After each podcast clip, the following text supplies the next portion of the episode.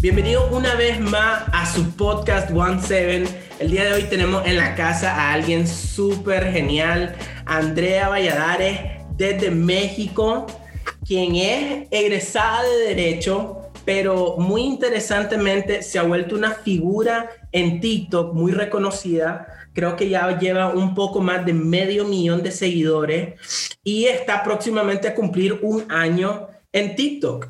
TikTok, para los que no lo conocen o han estado debajo de una piedra, es una plataforma de red social en la cual se trata de hacer videos cortos, pueden ser de 15 hasta 60 segundos, en los cuales vos puedes hacer lo que se te ocurra. Puedes crear o generar el contenido que a vos te interese. Bienvenida, Andrea. Muchísimas gracias por estar el día de hoy aquí en, en One Seven. Y yo Nica favorita. Gracias. De verdad que me emocionaba un montón porque quieras o no, este, dentro, del, dentro de la plataforma fue cuando te conocí y además está bien padre el poder convivir con gente de más países y entonces así como de, ¡ah, qué bonita, qué emoción! ¡Qué excelente! Qué, qué, qué, qué, genial! Y gracias realmente por haber aceptado, como vos decís, nos conocimos en TikTok y, y creo que yo te conocí cuando estabas como en los 200 y pico mil de seguidores. Ok, ok, ok. Ya, ya, ya se ha recorrido un, un, un buen trecho que ahora ya vas por arriba del, del medio melón, como dicen felicidades por eso, realmente que, que, que, es notorio el contenido que está sacando, a la gente le está gustando mucho. Pero yo quiero que el público sepa quién es Andrea Valladares. Contanos un poco de vos, quién sos, qué haces realmente, eh, detalles que tal vez la gente no esté acostumbrada a escuchar. Ok, eh, bueno, yo soy Andrea eh, Valladares, soy originaria de México, del Estado de México. Eh, tengo 24 años, ya estoy un poco vieja para estar haciendo mis ridículos en la plataforma. Pero pues ahí estamos. Eh, me dediqué literalmente dentro de generar contenido en TikTok de una manera en la que, en tanto la pandemia, simplemente porque, pues, ya, lo, ya lo he dicho, varios ya lo saben, venía yo como de una relación bien todo el año pasado, en donde me hice viral.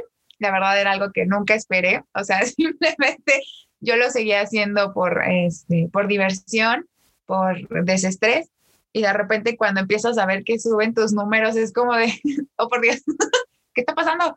Este, que alguien me explique, por favor, ¿no? Y ya, soy, como bien dice, soy egresada de la carrera de Derecho de la poderosísima UNAM. yo mi alma mater, que siempre le estaré muy agradecida. Em, oye, amigo, hay que alzar el nombre de la UNAM en donde sea. Este, y ya, simplemente me, me, dedico a eso. Estoy dentro del el proceso de titulación, todavía no soy como tal abogada. Eh, acá decimos que somos egresados porque estamos, te digo, como en el limbo de, este, ya no es estudio, pero no me he titulado todavía, ¿no? Entonces, em, pues sí, eso es prácticamente Andrea Valladares. Qué, interesante y realmente que, que, saber que empezaste, pues básicamente utilizando TikTok como un medio de, de terapia y eso, y eso resultó en algo interesante, ¿no? Que, que es lo que ahora tenés, que una plataforma ya medio millón de personas siguiéndote es, realmente solo para que la gente tenga perspectiva. A alguien se le considera un influencer a partir de mil personas. Entonces, si te sigue medio millón de personas, estamos hablando de que, o sea, es una ciudad completa la que te está siguiendo, básicamente. Entonces, es súper importante que, que hagamos perspectiva porque cuando, cuando explotaste y te viralizaste y todo eso, ¿cómo encajó o, o, qué hiciste vos para decir, bueno, derecho y TikTok? O sea, ¿cómo combinan, combinan y, y cómo, cómo está usando la plataforma? Ok, uh, la verdad es que es bastante complejo en el momento en el que literalmente encuentras como tu nicho, o, así nos dicen a nosotros, encuentras tu nicho de, en la manera en la que vas a empezar a hacer tu contenido, porque literalmente mi contenido está basado en la comedia. Entonces, pues obviamente la gente se va acostumbrando a verte riéndote y eh, es un poco complejo el juntar la carrera con lo que se hace dentro de la plataforma, por lo mismo, porque no están acostumbrados a verte de hablar temas serios. Eh, eso, es, eso es algo que voy a ocupar tu plataforma para decirlo. Em, está muy cañón después de un tiempo empezar como a romper esos estereotipos de que, ay, es que es la que siempre se ríe. O imagínensela en un juzgado, ¿no? Risa y risa. Y dices, no, güey, o sea, al final. Para todo hay un, para este, todo hay un lugar y un momento. Exacto, es gracias, yo soy de gracias, gracias, gracias, porque siempre se quedan con esa idea o se casan así como de, ay, sí, siempre se va a estar riendo y la neta no. Eh, en mi experiencia, lo he tratado de ir como eh, determinando a través del contenido y tal vez de hacerlo de una manera más graciosa, porque pues para no perder como la esencia de lo que, del contenido que yo tengo, ¿no? Es complejo por lo mismo de que eh, la gente no está acostumbrada tal vez como a recibir una parte de educación dentro de la plataforma, pero sí se puede, o sea, se puede juntar. Tal vez no tenga eh, la respuesta que nos gustaría a los creadores de contenido cuando empezamos a hacer otro tipo de cosas, pero yo creo que es como cuestión de tiempo y de ir picando piedra para, que también te empiecen, en mi caso, para que me empiecen a ubicar como la, ah, bueno, sí se ríe, pero también sabes de derecho, ¿no? Entonces... Realmente que, que, o sea, a mí me llama mucho la atención porque sí, la gente tiende a ver a los abogados y a pensar de los abogados, gente seria, a quien confianza a veces los clasifican pues de ampones y a veces de muchas cosas malas, ¿verdad? Así como a los ingenieros. Sí, claro. Todo es un estereotipo al final y yo creo que, que, realmente la gente no se da la oportunidad de conocer a las personas como realmente son y no entienden que, que al final las redes sociales son un medio de entretenimiento. Y eso hay que estar claro de que es súper diferenciador, ¿no? No es lo mismo tener a, a, a Andrea Valladares en, en TikTok fregando, diciendo chistes, contando memes, con Andrea Valladares que realmente está resolviendo un caso, está en un proceso penal, etcétera, etcétera, etcétera, porque son dos situaciones totalmente diferentes y ajenas una de la otra. Entonces, e, es, es como interesante y me trae a una pregunta bien rápida. ¿Cómo, cómo esto ha impactado tu vida personal? ¿Ha tenido algún impacto ah, eh. directo? Eh, por ejemplo, en el, en el, ámbito laboral eh, me ha traído buenas cosas porque, ¿cómo te explico? Fue de verdad como un golpe, no sé si lo, lo queramos ver como de suerte o de casualidad, pero mm, fueron como demasiadas cosas en muy poco tiempo. O sea, me hice viral y de repente fueron, eh, por ejemplo, en cuestiones de, de trabajo, de empezar a trabajar con algunas marcas. Pues, yo soy una niña, soy una niña que no sé absolutamente nada de este pedo, cómo funciona, ¿no? Entonces, sí es, sí es, este, como en esa parte es complejo porque no, como que no terminas de entender todo lo que está pasando. Impacta de manera mm, social, de, diferente forma, porque em, siempre, siempre mis amigos me molestan con que es que ya eres famosa, ¿no? Y yo así de, no soy famosa. yo no soy famosa. Este, ¿no? O, tipo así de, ay, sí, cuando conozcas, no sé, de los más altos de aquí de México, ¿no? Cuando conozcas a Cuno me llevas. Y yo así de, o sea, no figuro en la cabeza de Cuno, no manches, o sea. ni lo conozco. ¿no? Entonces, en, esta, descripción vamos a poner hashtag Cuno.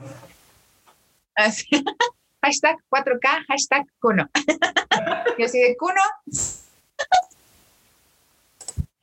Este, sí, entonces sí, sí es bastante complejo. Eh, te repito, por ejemplo, por ejemplo, estoy trabajando con un partido que quiere saber absolutamente todo de ti, que te considera, no sé, ya un dios, y no, no somos dioses, somos seres humanos nada más. y este, y no sé, simplemente para mí, para mí ha sido como el impacto maño nomás.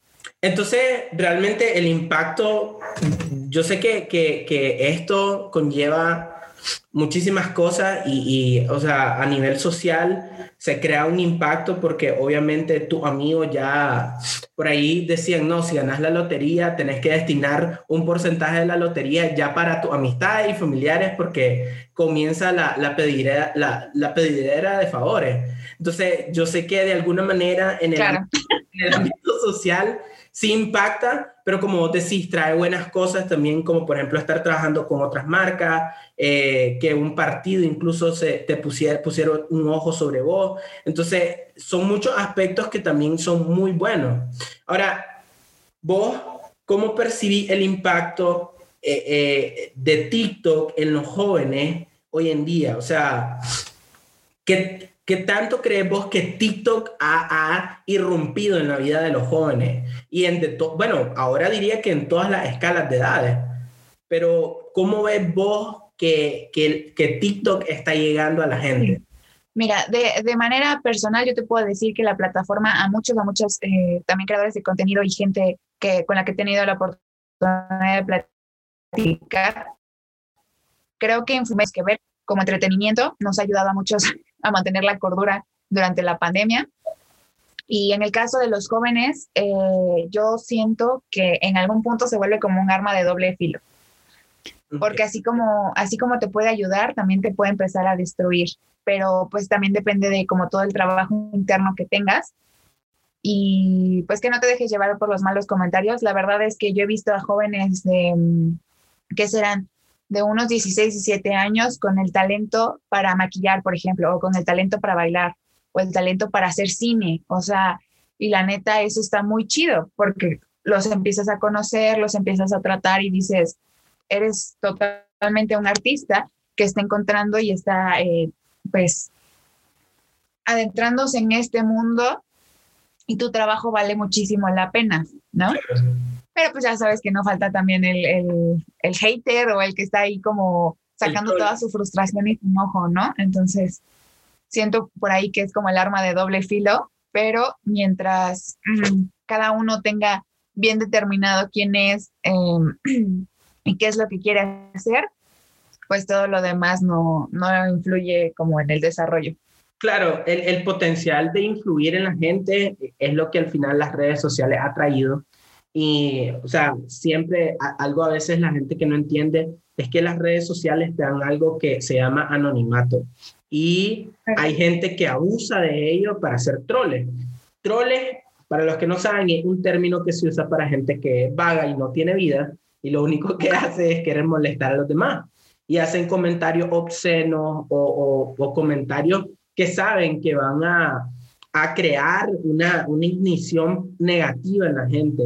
Entonces, obviamente cuando, cuando tenemos creadores, así como vos, Andrea, que están exponiéndose, porque ponerse frente a una cámara, poner tu cara, ponerte a hablar, e, e, exponerse y ponerse en evidencia frente al público, realmente tenemos que también ser conscientes de que no es, o sea, no, un, un trabajo sencillo crear contenido ya y mantener a tu fan base, por así decirlo, tampoco es sencillo se vuelve una, una cuestión de que hay que planificar, hay que crear ya un más. Entonces, obviamente que, que la gente a veces solo lo toma como, ah, sí, es mi fuente de entretenimiento, pero tu fuente de entretenimiento te está enseñando cosas, porque bueno, o sea, yo sigo algunas otras personas en TikTok que te enseñan a hacer pasteles, que te enseñan a construir cosas. Hay gente, hay gente que crea contenido de escape, como vos, que como crean comedia, la comedia realmente, para mí, o sea, yo, yo amo, amo el stand-up comedy, o sea, a mí me encanta escuchar a gente de México como Franco Escamilla, me gusta escuchar al, al Loquio, Loquio Pérez, creo que se llama, de Colombia.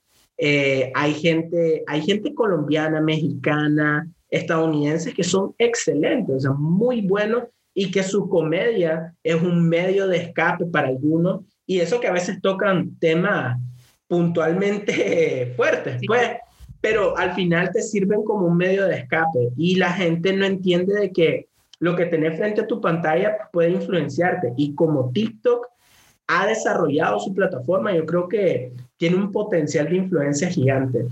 Que, que me trae a esta pregunta, ¿verdad? Hablando ya de la plataforma en sí, vos, ¿qué consejos le daría a alguien que está iniciando en TikTok o pongámoslo todo, eh, eh, o, tal vez otras redes sociales, porque yo sé que vos estás en Instagram, em, sé que tenés tu canal de YouTube, ¿verdad? Eh, pueden buscarla, vamos a meter el plug aquí rapidito, señorita Angustia, sin la ñ, solo para que sepan. pueden buscar como señorita Angustias, por ahí lo vamos a poner en la descripción, pero ¿Qué consejo le darías a alguien que esté iniciando en TikTok o en este mundo de las redes sociales? Ok, ah, bueno, el primer consejo, y ese fue un consejo que me, que me dio una amiga que está dentro de, de la plataforma también, es ser fiel a lo que tú quieres mostrar ante la cámara. Simplemente, por ejemplo, no sé, si tienes el talento para el cine, abócate a, a seguir haciendo ese tipo de contenido, ¿no? La gente va a llegar eh, a, ti o va a llegar y te va a llegar a conocer en la plataforma por lo que tú haces. No por, no por otra cosa, no por este, estar metido dentro de polémicas. Otro consejo, ni se metan en polémicas, o sea, ni se hagan enemigos imaginarios, ni se metan. porque aunque sabemos, aunque sabemos que a la gente nos gusta el chisme, porque a todos nos gusta, eh, no, no vale la pena. Porque acuérdense que también en algún punto, eh, por eso vas a ser reconocido en otros lugares. Entonces, quieras o no, ya siendo una figura pública, pues tienes que mantener una, pues digamos, una imagen, ¿no? En donde pues es recomendable no estarse metiendo en chismes a donde no los llaman, ¿no? en chisme de barrio. y además, yo creo que lo más importante es determinar qué es lo que quieres obtener de las redes sociales. La verdad es que yo lo he visto con conocidos o amigos que mientras más buscan el ser virales o más buscan ser famosos, por alguna otra situación no funciona y entonces va para abajo, ¿no?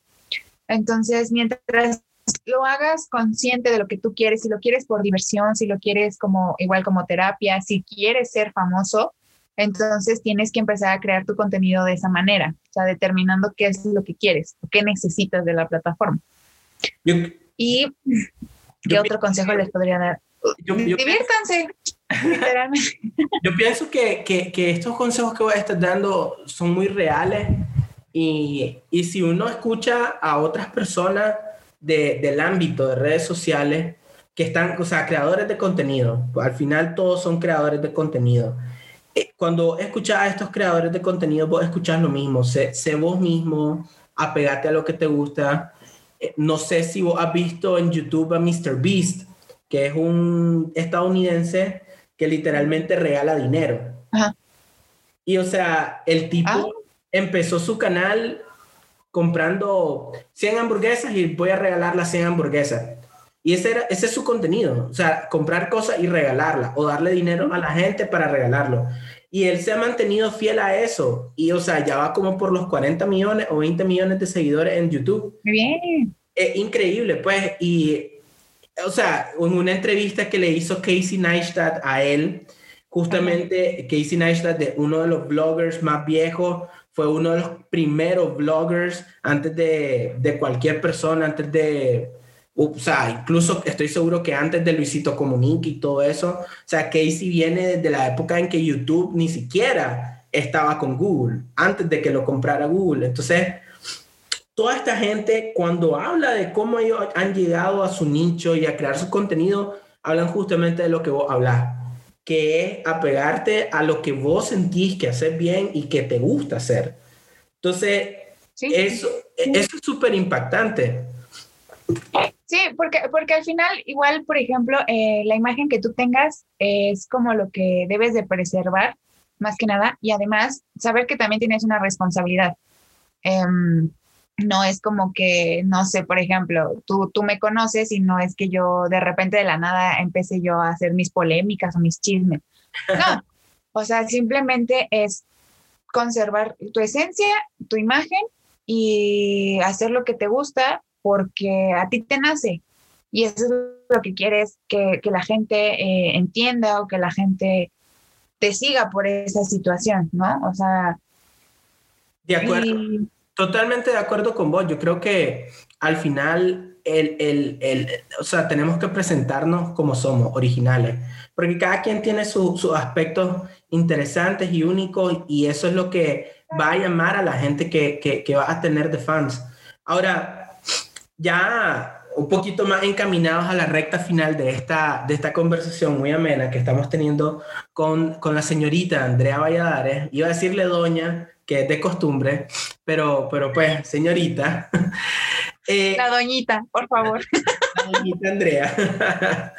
Me gustaría saber, yo sé que tal vez no exista para TikTok, pero siempre hay algo que lo, siempre hay, hay, hay eso que uno lee que lo influencia. Por eso la pregunta, ¿qué, ¿cuáles son dos libros que recomendaría porque te han influenciado a ser la persona que hoy?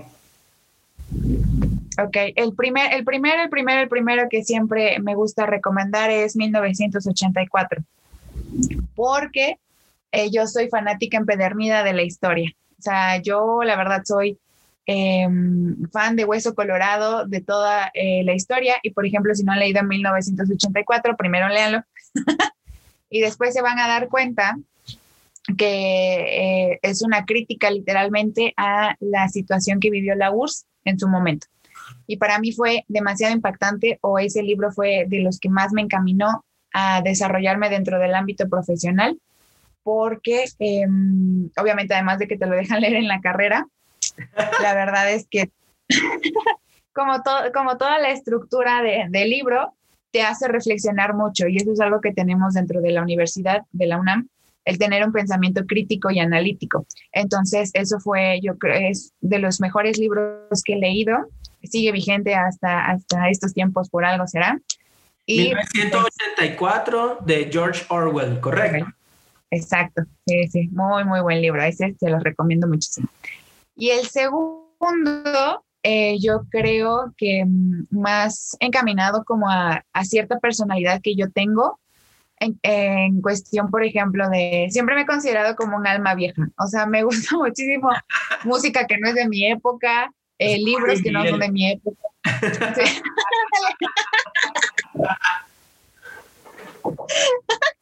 El, el, segundo y el que casi siempre me gusta también recomendar es mi libro favorito, El Gran Gatsby.